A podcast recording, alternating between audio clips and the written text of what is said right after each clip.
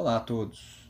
Estamos começando uma nova semana, refletindo sobre as coisas de Deus, com a ajuda dele e da sua santa palavra.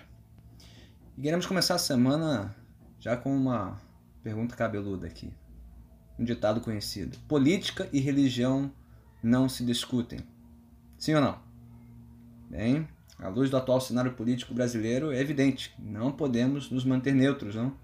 Muito menos ausentes do debate que ruge no país acerca dos caminhos e descaminhos dos nossos governantes. Afinal, não discutir os assuntos políticos da nação seria compatível abandonar o país nas mãos dos que nos governam e consentir com o atual estado das coisas, não é verdade? Mas será que temos essa mesma convicção no que diz respeito ao atual cenário religioso no Brasil, especialmente dentro da igreja evangélica? À luz do que se ouve, do que se vê hoje em dia dentro da igreja evangélica, entre os crentes ditos evangélicos, será que podemos ficar calados? Diante da corrupção evidente da fé cristã em nossos dias?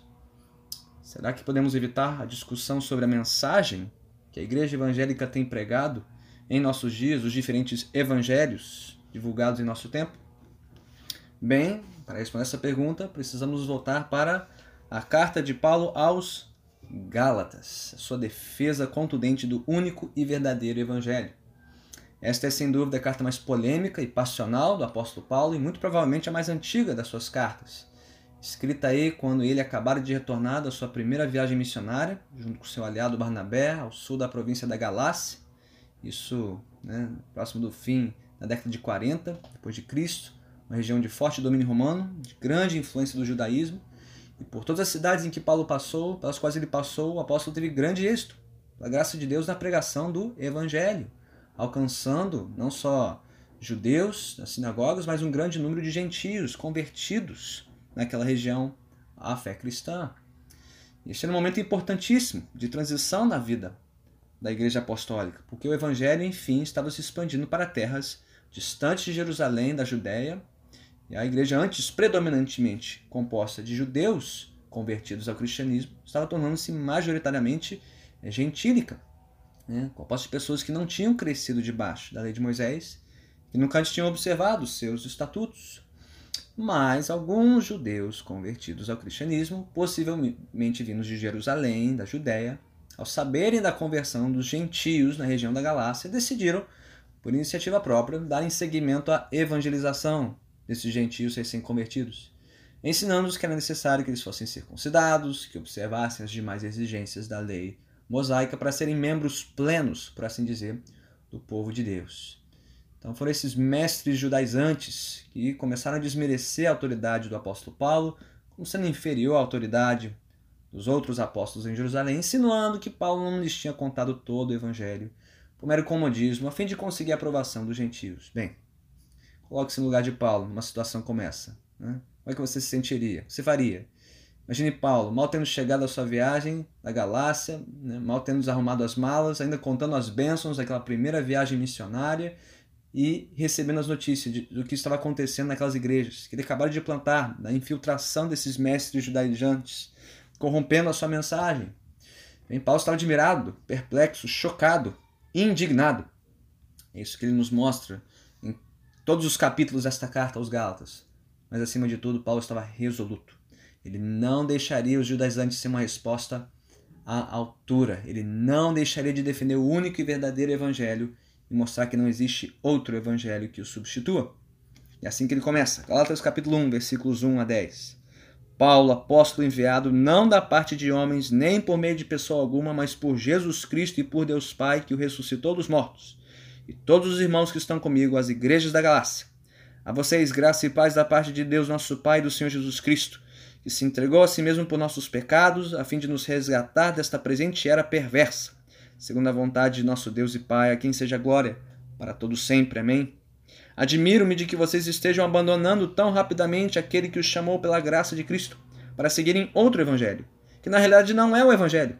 O que ocorre é que algumas pessoas os estão perturbando, querendo perverter o evangelho de Cristo. Mas ainda que nós ou um anjo dos céus pregue um evangelho diferente daquele que lhes pregamos, que seja amaldiçoado.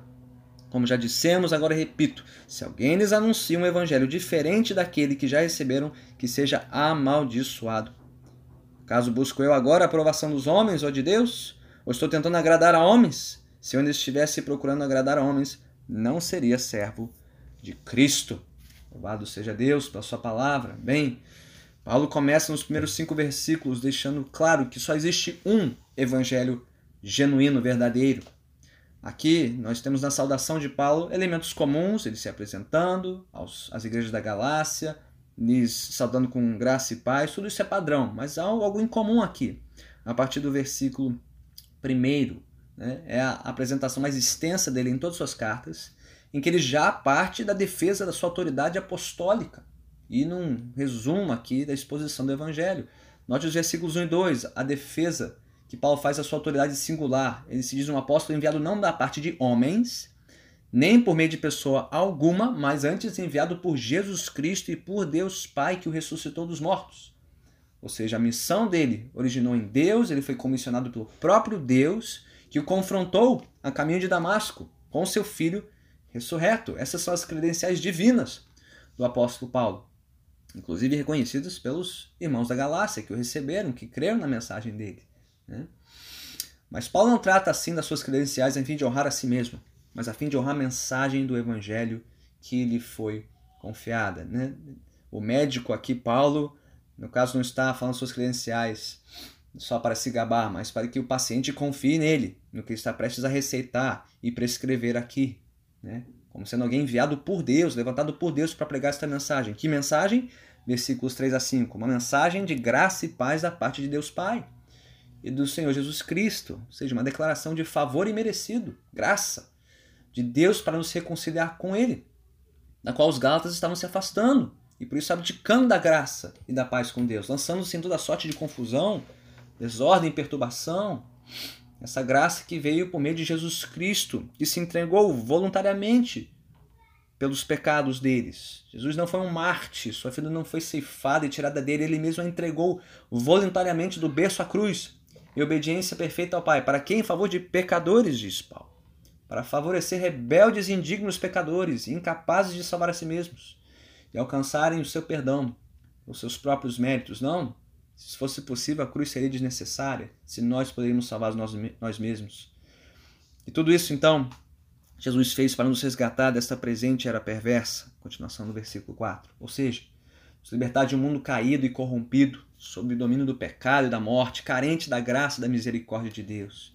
Tudo isso, diz Paulo, segundo a vontade de nosso Deus e Pai, segundo um plano pré-determinado e orquestrado por Deus e para a glória do seu nome somente. Versículo 5. Tudo isso orquestrado, desde a eternidade, pelo Pai, para que o Filho viesse ao mundo, se entregar por nós na cruz, morrer pelos nossos pecados, fazer por nós o que não poderíamos fazer por nós mesmos, para a glória de Deus. Bem, você tem absoluta convicção deste único e verdadeiro evangelho? Você está convicto da sua autoridade singular contra os seus críticos? O evangelho não provém de mente, de inspiração ou imaginação humana, até porque, por qual razão um ser humano inventaria uma mensagem tão incômoda e confrontadora como essa, que nos diz que não há nada que possamos fazer para nos salvar eternamente, e somente Deus poderia fazer isso por meio do seu filho, não? A autoridade do Evangelho depende muito menos da chancela de autoridades humanas, supostamente inspiradas por Deus, quer o Papa, dito vigário de Pedro, ou os novos apóstolos neopentecostais. Não. A autoridade do Evangelho provém somente de Deus, que inspirou homens como Paulo e os demais apóstolos a registrarem sua revelação nas Sagradas Escrituras, reconhecidos pela Igreja há séculos como a única autoridade infalível para a nossa fé e nossa prática. Você está convicto disso? e convicto da mensagem singular da Bíblia, que é o Evangelho. Por mais que o ser humano queira ser como Deus, e por isso queira ser o seu próprio Salvador, a Bíblia diz que só existe um Deus e um Salvador, Jesus Cristo, que se entregou para nos resgatar do pecado e deste mundo perverso. Por mais que nós queiramos contribuir de alguma forma com a nossa salvação, né? que é pela nossa performance religiosa, né? nosso bom testemunho familiar, nossas credenciais profissionais ou pessoais, não, não há nada que possamos fazer para contribuir com a nossa salvação. O Evangelho não é uma afirmação do que nós fazemos por Deus e para Deus, mas do que Deus já fez por nós pelo seu Filho. Tudo isso pela sua graça. Deus já fez tudo. Não há mais nada que possamos fazer a não ser nos rendermos a Cristo, recebermos a sua graça e darmos ao Pai a glória que lhe é devida. Esta foi a mensagem que Paulo tinha pregado aos Gálatas, na qual eles tinham crido, mas que agora estavam abandonando por conta da influência dos tais mestres judaizantes. Mas então Paulo aumenta ainda mais o volume da sua defesa do evangelho nos versículos 6 a 10, mostrando que não existe outro evangelho. Aqui Paulo mostra a sua admiração, versículo 6. Admiro-me de que vocês estejam abandonando tão rapidamente aquele que os chamou pela graça de Cristo para seguirem outro evangelho. Que coisa, não? Esse abandono repentino dos Gálatas. Mal eles tinham ouvido o evangelho de Paulo e pouco tempo depois já estavam abandonando. Os Gálatas estavam rapidamente abandonando o evangelho de Deus e o Deus do evangelho ao aceitarem o pseudo, falso evangelho dos mestres judaizantes que queriam revisar ou complementar, ou incrementar o evangelho de Paulo, ensinando que não, não pode ser só pela graça, mediante a fé em Jesus, tem que ter algo mais, a circuncisão, os mandamentos de Moisés, né? De fato, diz que eles estavam assim pervertendo o evangelho, perturbando os gálatas e pervertendo o evangelho de Cristo, o que diz no versículo 7. Ou seja, ou seja, evangelho que não era o evangelho coisa alguma. A gente pensa em água. Você acrescenta qualquer coisa à água, já não é mais água, é outra coisa. Né? Uma solução aquosa, mas é uma coisa, mas não é água. O evangelho é evangelho. Você acrescenta qualquer coisa a ele, não é mais o evangelho, é outra coisa. Como diz o pastor Tim Keller, toda revisão do evangelho termina na reversão, na perversão do evangelho.